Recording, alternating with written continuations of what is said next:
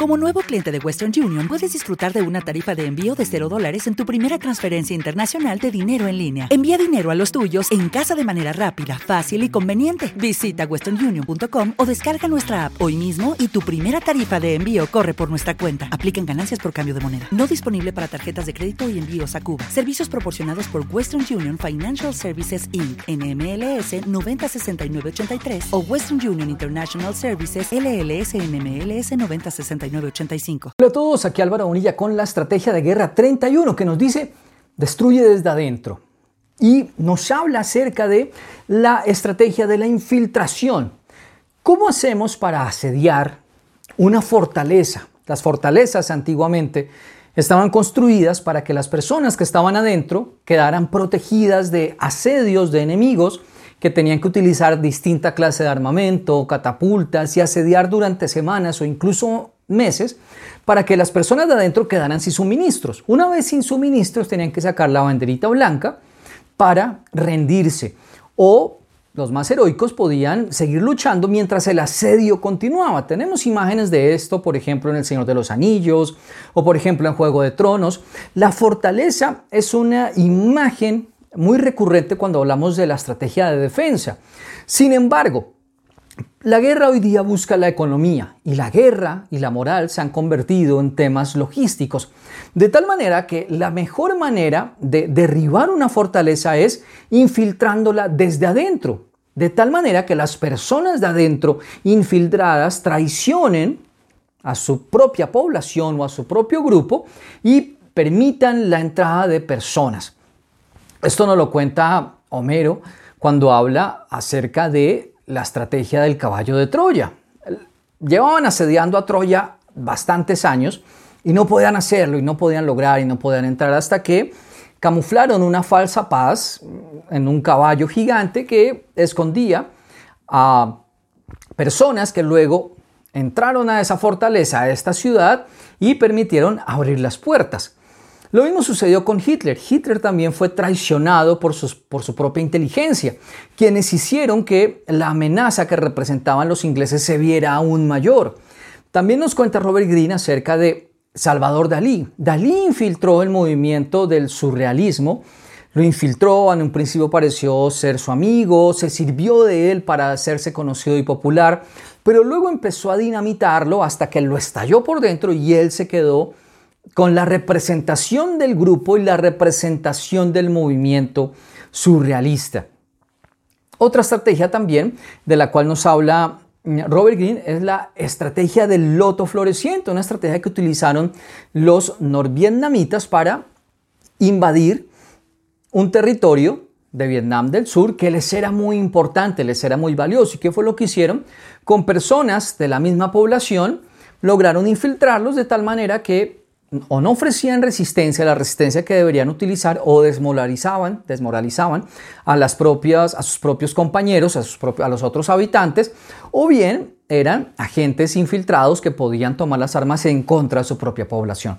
Hoy día lo vemos en casi todas las instituciones. Están infiltradas las instituciones religiosas, instituciones políticas, instituciones estatales, están infiltradas, ya sea por espías, personas que sacan información para la competencia, o personas que manifiestamente quieren su destrucción.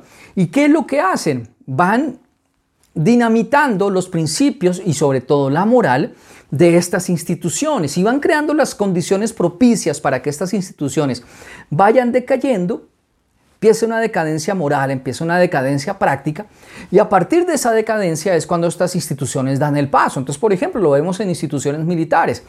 Hay instituciones militares, por ejemplo, en nuestros países, y hablo concretamente de Colombia, que no sirven al Estado, sino que sirven a sus enemigos, es decir, a los narcotraficantes o a las organizaciones guerrilleras y están sacando inteligencia, están infiltrando personas, están infiltrando información de inteligencia para que estas personas, los terroristas, puedan obtener información privilegiada sobre cómo, cuándo y dónde actuar. Entonces, tenemos que estar presentes o tenemos que tener conciencia del estado de infiltración al cual puede ser sometido nuestra propia iniciativa. Por esto, que es importante, número uno, el acto de la prudencia. No estar siendo tan comunicativos con todo el mundo sobre lo que pensamos en el corto, mediano y largo plazo. es una información muy privilegiada. Número dos, tener a las personas de confianza en muy buenas condiciones. Claro, la ambición humana es algo que no conoce límites. Y vemos que muchos de los traidores son personas que son muy bien pagas y muy bien apreciadas. Simplemente su problema está en su identidad y en su moral. Y así se puede corromper cualquiera. Las personas no tienen límites en sus ambiciones, así que uno podría decir, oye, pues trátalo bien y págale bien. Eso ni siquiera basta. Robert Greene nos habla también acerca de dos cosas importantes. La primera, nos dice que las operaciones de infiltración se van complicando conforme involucran a más personas. Es decir, donde necesitamos que haya más personas conspirando adentro de esa organización, porque allí las personas empiezan a equivocarse, es mejor controlar a pocos. Y cuando necesitamos muchos, necesitamos apelar a una estrategia de compartimentar. Es decir, cada uno sabe un pedazo de la completa operación, pero nadie sabe o nadie tiene, o solamente personas muy exclusivas y muy pocas, conocen el mapa completo. Las personas conocen solamente una partecita. Es más, hay personas que no saben la magnitud de lo que su traición representa. Entonces, esta estrategia es tremendamente importante porque podemos estar infiltrados o nuestra organización puede estar infiltrada o nuestro departamento puede estar infiltrado. Y hay personas que operan como si estuvieran infiltradas, infringiendo un daño impresionante, aunque no lo estén. Me explico. Personas que les gustan los chismes, que les gustan los rumores, que les gusta difamar, que les gusta hacer juicios imprudentes respecto a su propio equipo de trabajo, van dividiendo el grupo, lo van dividiendo. Quiero que piensen en quizás en alguna organización en alguna área particular donde haya bastantes personas. Se empieza a dividir y se empiezan a cultivar envidias, orgullos, se empiezan a cultivar competencias, rivalidades y el trabajo en equipo se ve entorpecido por estas personas. No es que tengan una agenda de destruir, simplemente su estilo y sus propias debilidades operan en contra del grupo, dividiéndolo.